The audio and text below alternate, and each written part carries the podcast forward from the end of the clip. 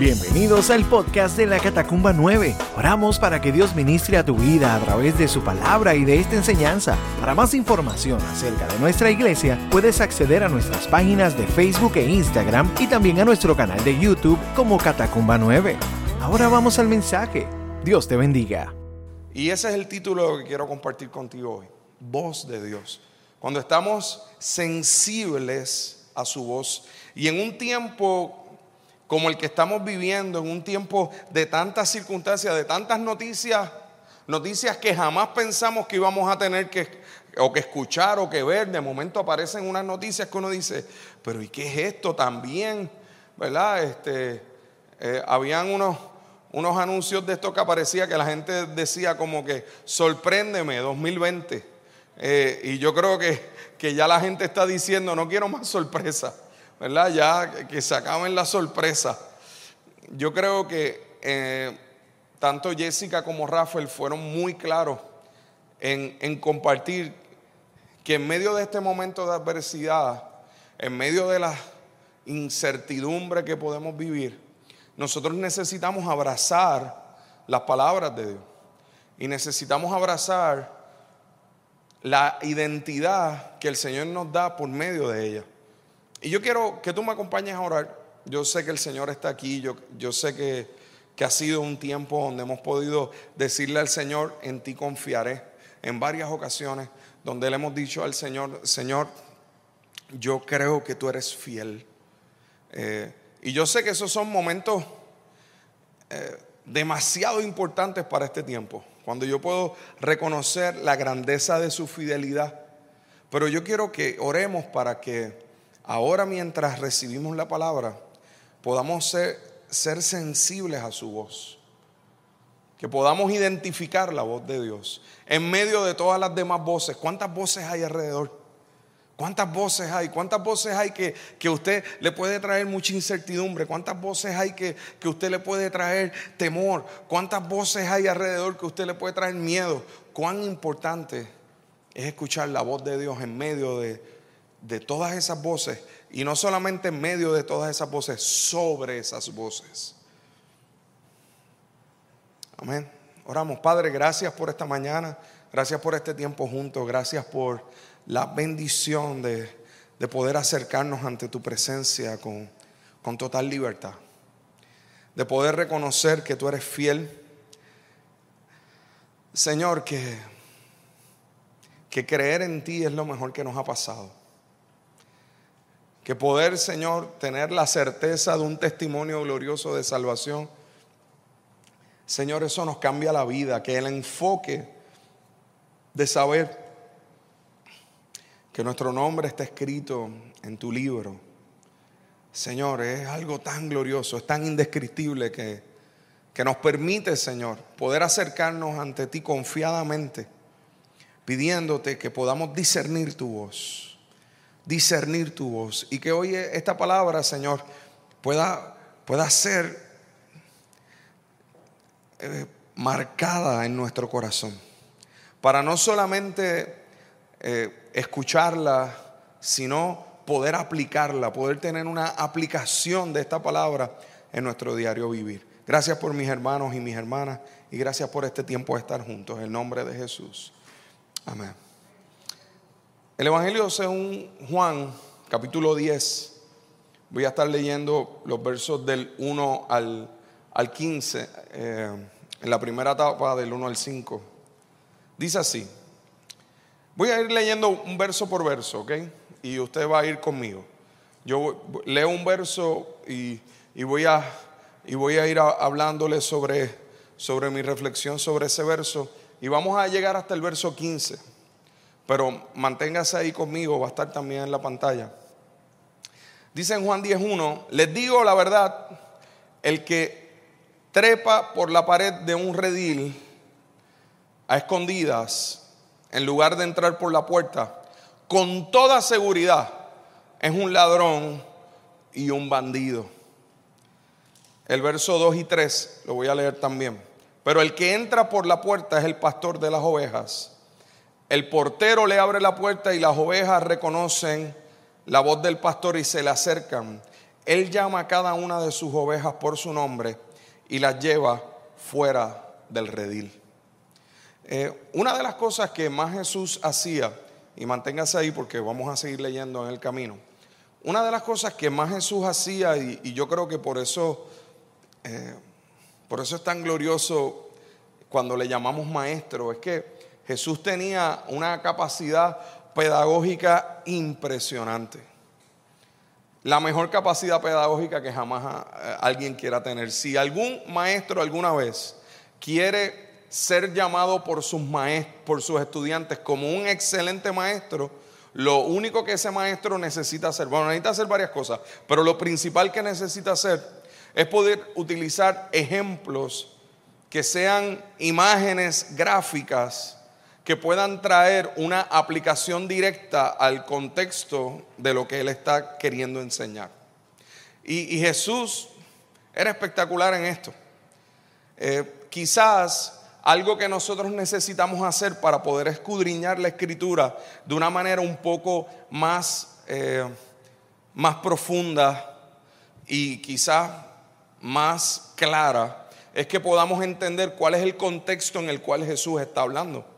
Eh, porque quizás para nosotros oímos este ejemplo y se oye como bonito, pero para los que estaban escuchando esto mientras Jesús estaba hablando, les traía una imagen muy clara de lo que Jesús estaba diciendo. Es obvio que a menos que usted esté acostumbrado a lo que tiene que ver con lugares donde se guardan ovejas, pues, pues usted no se le va a hacer tan sencillo entender esto. Pero a quienes Jesús le estaba hablando, le estaba hablando a gente que estaba, que conocía el contexto de lo que Jesús estaba diciendo. Eh, en este tiempo habían corrales inmensos que, que se hacían en, contra las laderas. Eh, ¿verdad? Lo que es Israel, Jerusalén tiene, son áreas de, de montañas y de, y, de, y de laderas, bien, bien amplio. Y contra esas laderas se ponían piedras y se hacían estos corrales de, piedra con la idea de que estuvieran lo más cerrado posible al punto de que lo que le construían era una sola puerta. Obviamente también tenía áreas de respirar, áreas donde, ¿verdad? Como si fueran unas ventanas un poco más pequeñas. Pero lo que ocurría en este tiempo era que como no todo el mundo tenía la capacidad de tener una estructura como esa, lo que hacían muchos pastores era que se unían y, entre todos mantenían un solo corral, donde ahí ponían todas las ovejas en la noche, porque se les hacía más fácil para que hubiera un solo portero y entonces ahí tuvieran todas las ovejas y, y, ellos entonces eso aminoraba el costo, además de que está hablando hace dos mil años atrás, pues para ellos era más fácil eh, pues pagarle a ese portero que estuviera velando en la noche y cuando ellos vinieran a llevar a las ovejas, pues simplemente el portero abría y ellas y, los pastores entonces llamaban. Y esto es lo impresionante, porque usted tiene que entender lo que Jesús está diciendo aquí. Cuando el pastor llamaba a sus ovejas, las ovejas de ese pastor reconocían su voz y esas eran las que salían del corral. O sea, que tú podías tener tres, cuatro, cinco pastores que estaban en un solo corral, pero cuando llegaba el de las ovejas, ellas se movían.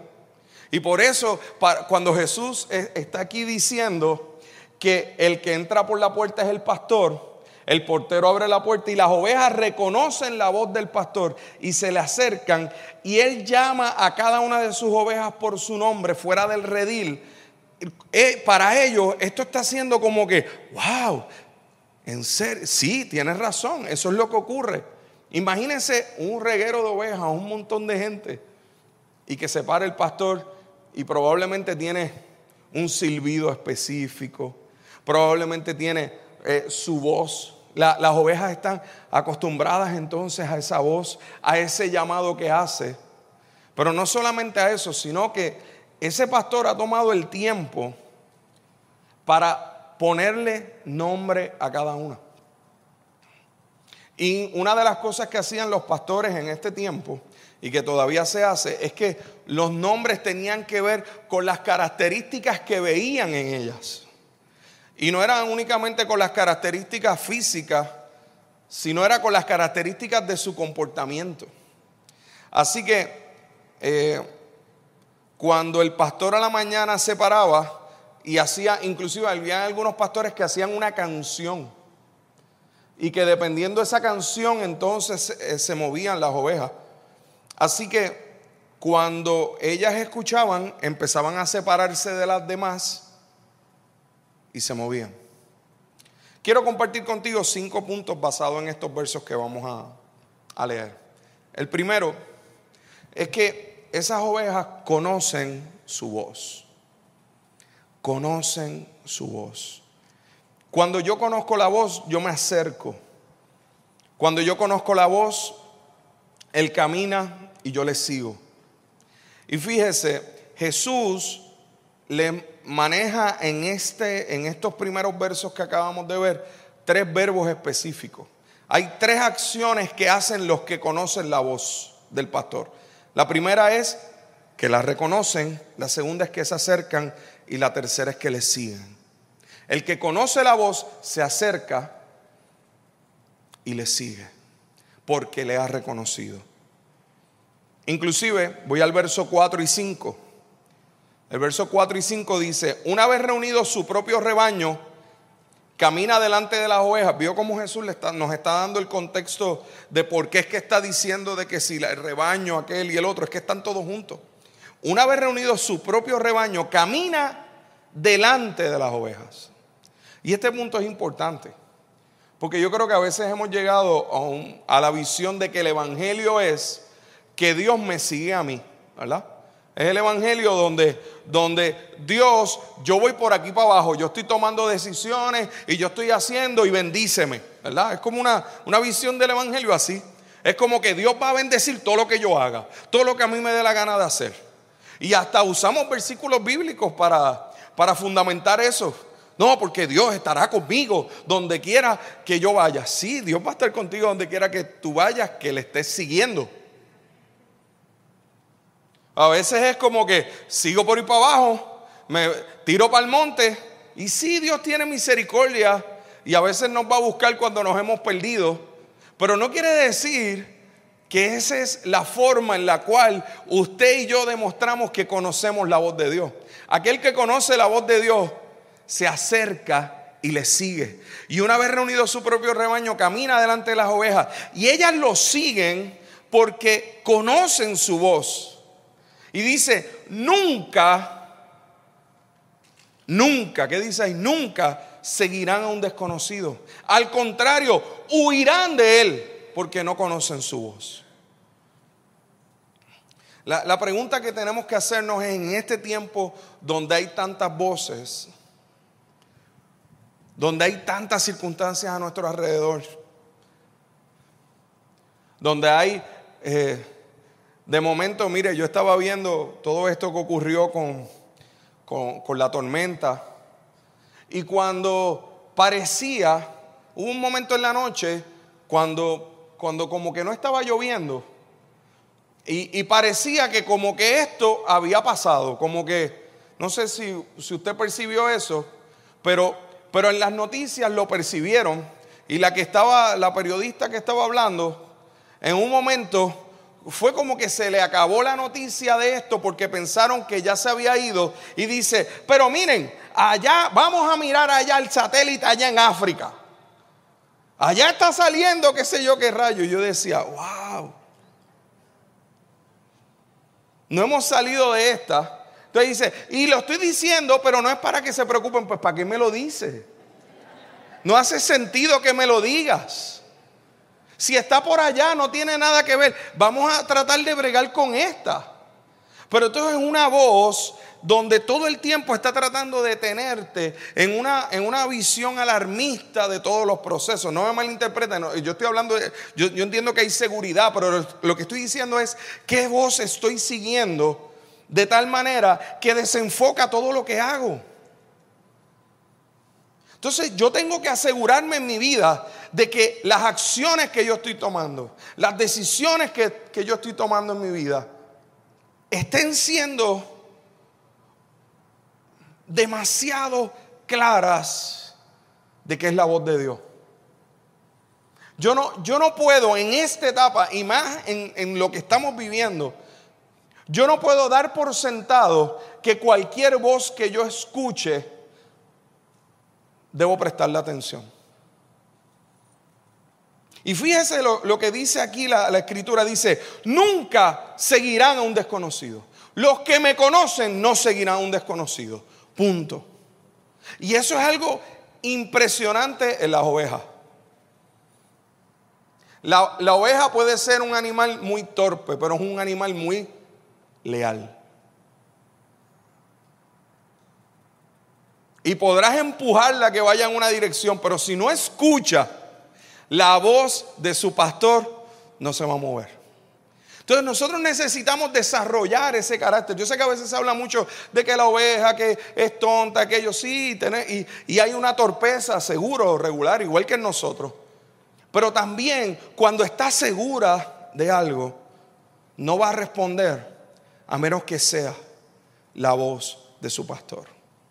Entonces yo necesito vivir de tal manera que yo responda a la voz de mi pastor. Y no me refiero a pastor Nando, me refiero a la voz del pastor que es, que es Cristo. ¿Ok? Por si acaso, no vayan a pensar que aquí estoy diciendo yo. Los pastores nosotros no le decimos a usted qué hacer. Nosotros le decimos lo que dice la Biblia y lo que Dios dice. Usted decide qué hacer. ¿Estamos claros de eso? Eso es la, la consejería pastoral es esa. El pastor que esté obligando a la gente a que tiene que hacer X o Y cosas, ese no está pastoreando, ese está enseñoreándose. Y eso es lo que Pedro dice que no hagamos. ¿Verdad? Sino que apacentamos la grey de Dios. Que cuidamos de ella, no por fuerza. ¿Verdad? Sino con ánimo pronto, dice la escritura. Así que cuando aquí me estoy refiriendo a la voz del pastor, no estoy hablando de la voz ni, ni de Nando, ni de Rick, ni de, ni de Tito, ni de Adiel, no estoy hablando de esa voz, estoy hablando de la voz de Dios. Fíjese, es algo tan impresionante esto. Porque toda este, esta creación comienza con la voz de Dios. La tierra estaba desordenada y vacía y Dios habló y Dios dijo. Es la voz de Él. Y yo necesito que si yo abrí mi corazón al Señor, yo necesito conocer su voz. Yo necesito detenerme a escuchar su voz. Yo necesito saber que yo no puedo seguir otras voces, que van a haber otros que entrarán por otro lugar que no es la puerta. Y que, y que tratarán de usurpar esas palabras de dirección de Dios sobre nuestra vida. Punto número dos. La llama por su nombre. Wow. El primero es que conocen su voz. El segundo es la llama por su nombre. Usted puede creer que Jesús se detenga a explicarnos esto. Él la llama a cada uno por su nombre, ese detalle individual de Cristo. Nombrar a alguien que es darle identidad, darle significado, darle pertenencia. Yo recuerdo cuando Jessica y yo teníamos que escoger el nombre de, nuestros hijos. Mira, cuando yo tenía 15 años, yo estaba escuchando un estudio bíblico de Sadrach, Mesach y Abednego. Y a los 15 años, porque a los 15 años no puedo escuchar estudios bíblicos y recibirlo yo. No. Así que los jóvenes que estén aquí, no digan, ah, no, que no puedo, porque no, usted tiene cerebro. Si usted no lo quiere estrenar, allá usted, pero uno puede estrenarlo desde jovencito. Y más en la palabra. Y escuché al que estaba dando el estudio bíblico que habló de que Mesac, que a estos tres jóvenes les cambiaron el nombre. Y le cambiaron el nombre de nombres espirituales y de nombres dirigidos de Dios a nombres paganos. Sadrach, Mesach y Abednego, los tres son nombres paganos. Porque al cambiarle el nombre, ellos querían cambiarle la identidad. A Daniel le cambiaron el nombre a Belsasar para cambiarle la identidad. Y recuerdo que dieron el nombre de Mesac. Y el nombre de Mesac, el original era Misael. Y recuerdo que el que estaba dando el estudio bíblico dijo, Misael quiere decir ¿quién es como Dios es? Y dijo, este sería un buen nombre para aquel que quiera tener un hijo. Sería un buen nombre para ponerle Misael. ¿Quién es como Dios es? ¡Boom! Eso se quedó ahí en mi cabeza. Y cuando estuvimos buscando los nombres, yo le digo a Jessica, Jessica, a los 15 años a mí me pasó esto. Yo no sé si a ti te gustaría. Y ella me dijo, pues yo siempre he soñado con que uno de mis hijos sea como Josué. Ah, pues chévere, Joshua, muy bien. Pero ¿qué tal entonces si le añadimos el segundo nombre? Joshua Misael y ahí está. Ponerle ese nombre fue, ¿qué tal si le damos Y desde ahí, cuando, eh, cuando vino Caleb Daniel, pues vamos, vamos a buscar los significados. Yeriel David, vamos a buscar los significados. Vamos a ponerle nombre. Mire, hermano, toda mi familia, todos, todos, todos en mi casa se llaman Hernando con H, todos. Usted llama a mi casa y dice, ¿puedo hablar con Hernando? Y le va a decir, ¿cuál? El, no, Nando. Bueno, a todos le decimos. O sea, una vez pasamos la mayoría de edad, nos cambian a Nando. ¿Verdad? Mi hermano es el mayor y es Nandito. Pero entonces a mí también me han dicho Nandito, pero a mí me decían Jun también. Porque yo era el junior. Pero yo era el junior, pero eran todos junior, porque todos tenían el mismo nombre. Fíjese cuando, obviamente, yo le dije a mi papá que, mira, tu nieto se llama Yocho Abisael. Él me miró como que, ¿qué? ¿Qué nombre es? Yo no sé, yo no puedo ni pronunciar eso, me decía. El cambio de nombre, el impacto que tiene. Jesús miró a, Simón y le dijo, ya no serás más Simón, serás Pedro. Ahorita cantábamos que, que Él ha puesto un nombre que nuestro nombre está escrito en el libro de la Biblia. Qué impresionante es que la revelación de, Jesús es su nombre. Admirable, consejero, Padre eterno, Dios fuerte, príncipe de paz, ¿cierto? La, la, forma en la que usted y yo oramos es en el nombre de Jesús. Jesús todo lo que hacía era en el nombre del Padre. Fíjese, no, no, esto no es algo simple. Jesús no está, ah, le llama a cada uno por su nombre. No, Él nos está dando una identidad. Y es una identidad que proviene de Él. Es el nombre que Él nos pone, así como un padre siente esa identidad de llamar a, su hijo. Aunque a veces nos pasa en la casa que de momento es como que, yo, muchacho, tú, eh. Están los tres, yo creo que se, se traba en el nombre, pero Dios no se traba en el nombre nunca. Inclusive Apocalipsis dice que tú tienes un nombre que solo Él sabe. ¿Qué te dirá cuando estemos delante de Él? Una vez un bebé responde a su nombre por primera vez, eso es impresionante. Una vez nos identifican, una vez una persona se mira al espejo y dice, yo soy tal persona. ¡Wow! ¡Qué impresionante!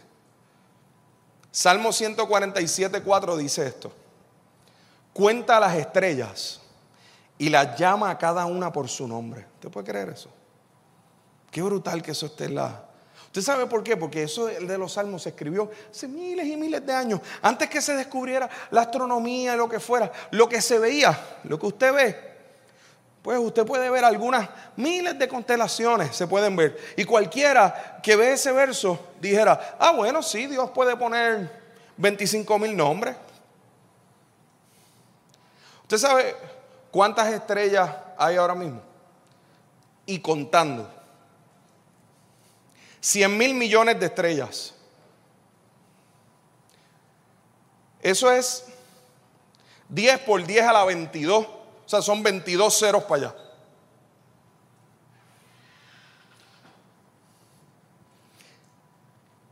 Y esos son tan solo en nuestra galaxia, que es la Vía Láctea. Hay 14 mil millones de galaxias. ¿Usted entiende lo que quiere decir ese verso? Dios las llama a cada una por su nombre. nosotros no tenemos un Dios que no te conoce. Y no tenemos un Dios que va a ocultar su voz de ti. Esto escúchalo bien, por favor. No pienses que hoy Nando va a revelar el secreto más grande de que, ay, la voz de Dios la encuentras haciendo eh, tal o cual metodología. No, Dios, escucha esto bien, Dios quiere hablarte. Dios quiere hablarte. Dios te está hablando constantemente. No solamente a través de esta predicación, Dios te está hablando todo el tiempo, porque Él te conoce por tu nombre. Mío eres tú, dice la palabra. Él no está jugando al esconder contigo. El que ha sido padre sabe que, que el padre conoce cómo hablarle al corazón de su hijo. Mis tres hijos son diferentes. A cada uno, cada uno tengo que hablarle diferente para llegar a su corazón. Él sabe cómo hablarte. Verso 6 al 8. Hermano, mucho tiempo de vacaciones. Voy por el punto donde va. Va a tener que, cortar. Por lo menos hay aire. Los que oyeron a Jesús usar este ejemplo, mire, mire esto que dice Juan. Los que oyeron a Jesús usar este ejemplo no entendieron lo que quiso decir. ¿Alguna vez usted Dios le ha hablado, usted no ha entendido lo que Dios quiere decirle? Míralo ahí, Juan. Mira, los que oyeron a Jesús usar este, este ejemplo no entendieron. Fíjese, no dice algunos de los que oyeron, dice los que oyeron, punto, no entendieron. Me gusta lo que hace Jesús cuando usted y yo no entendemos. Les digo, entonces les dio la explicación. Como él vio que no entendieron, que muchos de los profesores sabemos cuando los estudiantes no entienden, ¿verdad? Usted sabe cuándo es cuando, usted sabe cuándo es el momento donde van los estudiantes no entienden. Cuando tú estás hablando y tú los ves que están haciendo. Ahí es cuando menos entienden. Porque lo que están haciendo así es que no me pregunte, que no me pregunte, porque si, si, si digo, si, si empiezo a hacer así, me va a preguntar. Así que, sí, sí, sí, muy bien. Y hay veces que nosotros, Dios nos está hablando y nosotros estamos. Y Dios sabe que no entiende. Pero Él se va a detener. Dios, Dios es tan misericordioso. Es tan fiel que Él se va a detener a darte la explicación. Él te va a explicar. No tengan la menor duda de que Él te va a explicar. Les digo la verdad, yo soy la puerta de las ovejas. Todos los que vinieron antes que yo eran ladrones y bandidos, pero las verdaderas ovejas no los escucharon. Así que el punto número tres que quiero traerte es que Jesús te explica con claridad. Jesús no explica a medias, Él explica con claridad. En ocasiones puede ser que no entendamos lo que Dios quiere decirnos, pero ten paz porque Él se va a detener a explicarte. Y en su firme y simple afirmación, yo creo que lo encierra todo. Él es la puerta de las ovejas. Yo soy la puerta. Comparación interesante porque la puerta de las ovejas, en el, en el, Usted tiene que irse al contexto. Usted va al contexto bíblico en Israel. ¿Qué era la puerta de las ovejas? ¿Qué era lo que estaba cerca de la puerta de las ovejas? Usted sabe que lo que estaba cerca de la puerta de la oveja era el estanque de Betesda. Usted sabe lo que quiere decir el estanque de Betesda. Es casa de misericordia. ¿Y sabe lo que quiere decir ese lugar? Que ese es el lugar más cercano donde podían llegar los leprosos, los cojos, los ciegos, los tuertos, los mancos, todos los que tenían algún tipo de enfermedad. Era lo más cercano que podían llegar del templo. No podían llegar más cerca que hasta la puerta de las ovejas. Inclusive los sacerdotes tenían prohibido llegar ahí. Por eso, y los maestros y los rabinos tenían prohibido ir ahí. ¿Por qué? Porque si llegaban ahí, se contaminaban. Entonces se hacían impuros y no podían entrar al templo. Y Jesús, siendo rabí maestro, va al estanque de Bethesda, va donde aquel hombre que tiene 38 años que está enfermo, y va y, y lo sana. Y va a la puerta de las ovejas. Y él dice, yo soy la puerta de las ovejas. Yo soy el que abro la puerta para los cojos, los ciegos, los afligidos, los que no tienen esperanza. Yo, yo hablo para aquel que piensa que no va a poder llegar a donde mí. Yo voy a donde están los pobres de espíritu.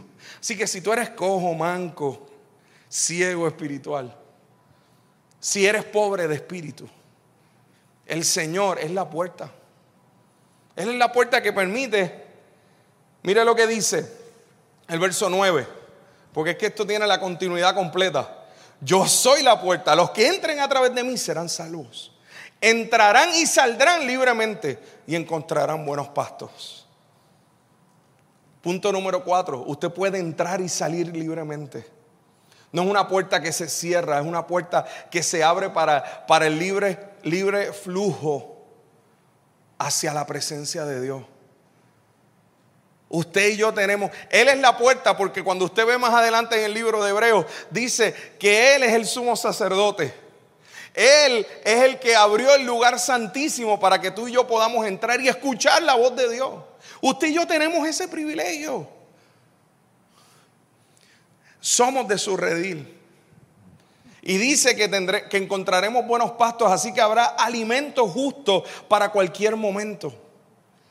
Si hay alegría en tu vida, habrá un alimento justo de parte de, Dios para ti. Si hay tristeza, habrá un alimento justo.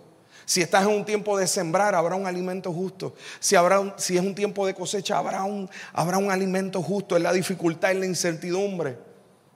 Aún en el desenfoque o en el enfoque. Entrar por la puerta significa tres cosas, dijo Jesús. Salvación, libertad y alimento. El que entra por esa puerta tiene salvación, tiene libertad para entrar y salir y tiene buenos pastos, tiene alimento.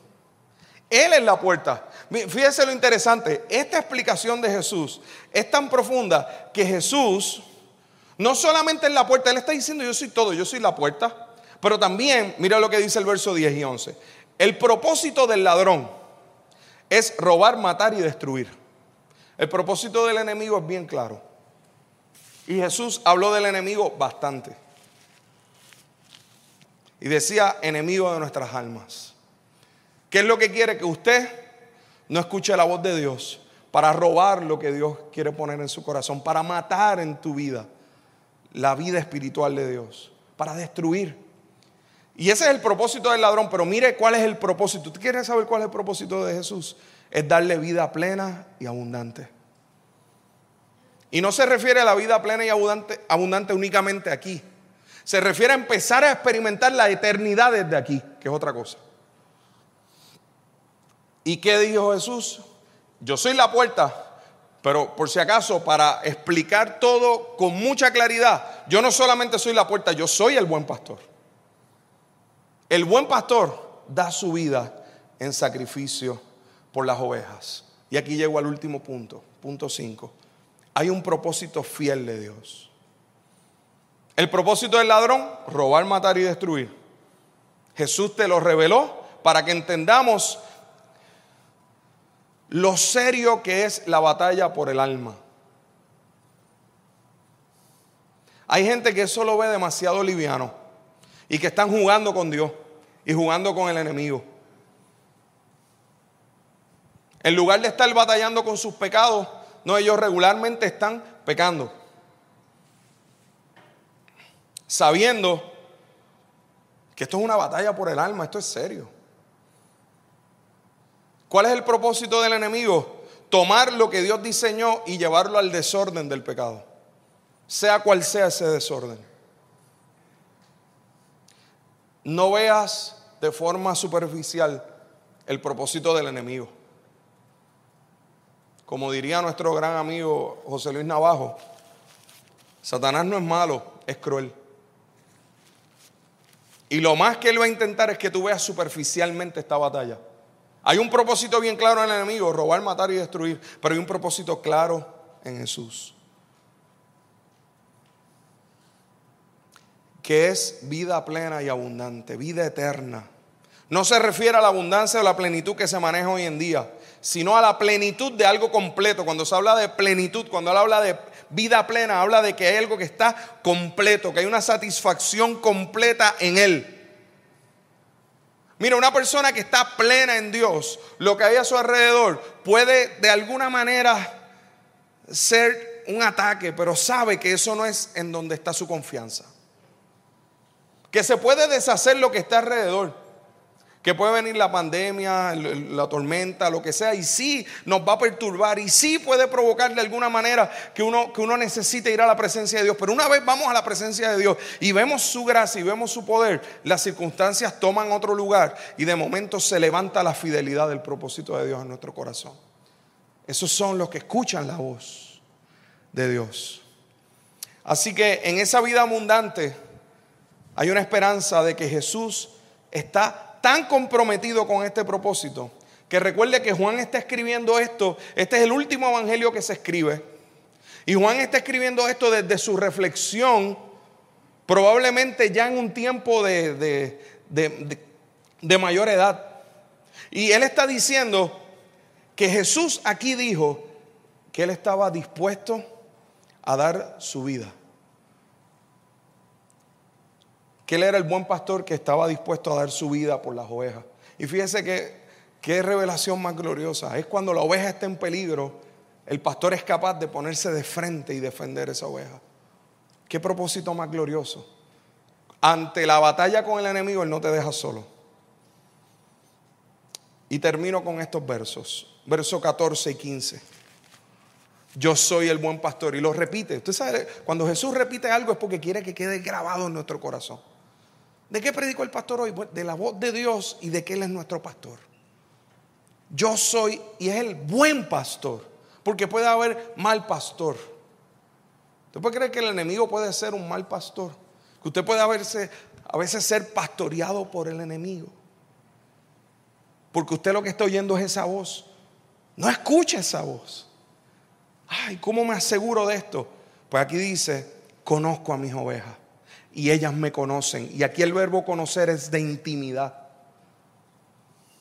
Como también mi Padre me conoce a mí y yo conozco al Padre, así que sacrifico mi vida por las ovejas. Pastor, ¿cómo yo puedo oír la voz de Dios?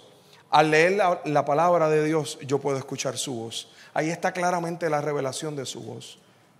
Yo, yo no leo la Biblia única y exclusivamente como, un texto de conocimiento para añadir sabiduría para tomar decisiones. No, yo, eh, eso está dentro de la lectura de la palabra, pero yo leo la palabra porque yo quiero que Dios hable a mi corazón. Entonces yo tengo que acercarme a la palabra de esa forma. Por eso nosotros aquí regularmente insistimos en que usted lea la Biblia, la Biblia diariamente, en que usted se acerque a la palabra, en que lo que usted escuche sea, sea lo que le edifique el corazón, porque a través de eso usted está claro de la voz de Dios. Usted escucha la voz de Dios cuando le permite al Señor que le hable por medio de su Espíritu Santo. Cuando usted le dice, Señor, por medio de tu Espíritu Santo, recuérdame lo que Jesús ha dicho, porque eso fue lo que Jesús dijo del Espíritu Santo. Al quien el Padre enviará en mi nombre, Él le recordará todo lo que yo he dicho. Yo necesito recordar las palabras de Jesús. Cuando yo escucho una predicación, seguro que estoy escuchando la voz de Dios. Cuando yo estoy cantando una alabanza, yo puedo escuchar la voz de Dios. Cuando yo me detengo, cuando yo puedo, cuando yo puedo leer un libro que edifica mi vida, yo puedo escuchar la voz de Dios. A través de una exhortación de un hermano en la fe, a través de un testimonio, yo puedo escuchar la voz de Dios. A través de las circunstancias que me están ocurriendo, yo puedo escuchar la voz de Dios. Yo tengo que estar atento. A través de una adversidad que me ocurra, yo puedo escuchar la voz de Dios. A través de algo que no espero que ocurra, también yo puedo escuchar la voz de Dios al considerar lo que me rodea, la creación, al detenerme, meditar y contemplar en lo que Dios ha hecho a mi alrededor, yo puedo escuchar la voz de Dios. Quizás este tiempo de pandemia ha traído muchas cosas malísimas, pero ha traído otras que a lo mejor nos pueden servir. Quizás muchos de ustedes se han detenido más de lo normal. Quizás algunos están todavía esperando que digan en sus, marcas listos fuera para volver a, tratar de llegar a esa normalidad que teníamos antes. Y quizás lo que el Señor quiere es que en este momento te detengas más a escuchar su voz. Que en lugar de seguir corriendo y decir, Dios agárrame, sígueme, que puedas primero reconocer su voz, acercarte y seguirle. ¿Sabe algo? ¿Cómo culmina este pasaje? Este, este, pasaje culmina de una forma muy, muy interesante. ¿Sabe qué terminó diciendo la multitud cuando Jesús terminó de decir estas palabras? Lo puede buscar más abajo luego en su casa en el capítulo 10. Que Jesús estaba loco. No solamente loco. Dijeron que estaba endemoniado. Pero usted sabe cuál fue la diferencia de que aunque la multitud dijo que él estaba loco y endemoniado y tuvo que irse de allí, había allí un discípulo llamado Juan que escribió con toda claridad lo que Jesús dijo y luego demostró en la cruz. Cuando Dios está hablando, tenemos que escoger. O somos de la multitud o somos del discípulo que guarda en su corazón todo lo que Dios está diciendo. Quizás yo no puedo darte un consejo para cada situación en la que tú estás hoy. Pero sí puedo darte un gran consejo. Conoce la voz de Dios para que ante cualquier circunstancia puedas acercarte y seguirle. Puedas, puedas decirle al Señor como en el punto uno que hablamos, Señor, yo quiero conocer tu voz. En el punto número dos, Señor, gracias por llamarme por mi nombre. Yo quiero responder a ese nombre. En el punto número tres, Jesús, explícame con claridad. Explícame con claridad porque hay veces que no lo entiendo. Para que yo pueda, en el punto número cuatro, entrar y salir libremente y alimentarme de buenos pastos. Porque el punto número cinco lo que me dice es que tu propósito es fiel. Y si tu propósito es fiel, yo puedo descansar. En que aunque el enemigo haya salido a robar, matar y destruir, tú, tú sacrificas tu vida por mí para que yo pueda vencer cualquier obra del enemigo. ¿Sabes algo? El enemigo no puede vencer porque ya Cristo lo venció. Entonces, nosotros todavía queda la revelación gloriosa de esa redención total. Estamos en el tiempo del ya, pero todavía no. Ya Cristo dio su vida por nosotros. Todavía no se ha manifestado todo lo que seremos en la eternidad con Él. Pero pero una cosa hacemos, olvidando ciertamente lo que queda atrás y extendiéndonos hacia lo que está adelante. Yo no sé usted, pero yo en este tiempo lo más que necesito es ser sensible a la voz de Dios. Yo necesito que, yo, que mi corazón pueda estar satisfecho en Él para que yo pueda descansar en su voz. Que yo no, que yo no busque nada más, nada más que a Él. Que estas circunstancias no sean las que dirijan mi corazón y las que provoquen en mí ya sea incertidumbre, temor o ansiedad, sino que sea su voz, que sea su palabra, que yo pueda descansar en Él, que yo pueda descansar en ese propósito fiel, que yo pueda descansar en que Él me conoce. ¿Sabes algo? Qué glorioso es que hoy tú puedas salir por esa puerta diciendo, Él me conoce por mi nombre. Él, Él quiere hablarme y que tú puedas decirle, Señor, háblame háblame a través de lo que estoy viviendo, a través de las circunstancias, muéstrame. Muéstrame tu dirección. Y en medio de eso Dios va a formarte, como el cascarón que decía Jessica, Dios va a formarte para que entonces se pueda romper. Yo, yo te invito a que si esto está en tu corazón, que no estás te pongas de pie conmigo. Diga, Señor, yo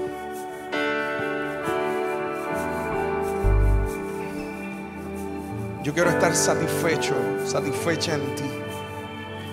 En conocer tu voz, acercarme y seguirte. Esperamos que Dios haya ministrado a tu corazón a través de este mensaje. Para más información acerca de nuestra iglesia puedes acceder a nuestras páginas en Facebook e Instagram y también a nuestro canal de YouTube Catacumba 9. Gracias por estar con nosotros. Será hasta la próxima semana. Dios te bendiga.